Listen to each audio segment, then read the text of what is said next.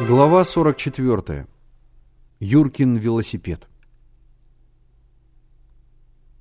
Во двор на велосипеде въехали Юрка-скаут и Борька. Велосипед был дамский, но настоящий двухколесный, новый, с яркой шелковой сеткой на заднем колесе. Юра стоя вертел педалями, а Борька сидел в седле и торжествующе улыбался во весь свой щербатый рот.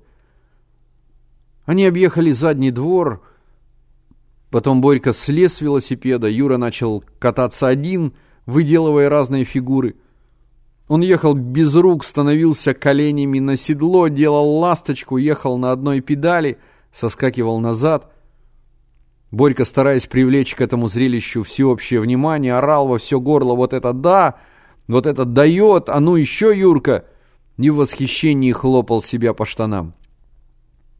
Все смотрели на Юру. Разговор пионеров с беспризорниками оборвался.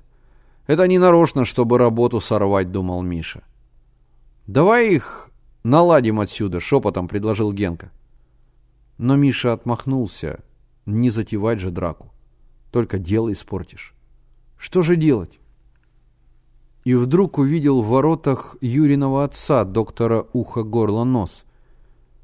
Юра не замечал отца, поправляя цепь на велосипеде. «Юрка!» — крикнул Миша. «Иди сюда!» И подмигнул Генке, скосив глаза в сторону Юриного отца. Юра с недоумением посмотрел на Мишу.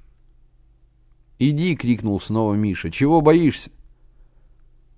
Юра, придерживая рукой велосипед, нерешительно подошел. «Это какая марка?» — Миша кивнул на велосипед. «Эйнфильд», «Ах, Эйнфильд!» — Миша потрогал велосипед. «Ничего, машина». Коровин и беспризорник в кепке тоже начали ощупывать велосипед. Вдруг Генка заложил пальцы в рот и отчаянно засвистел. Стоявший в воротах доктор обернулся и, увидев Юру, подошел.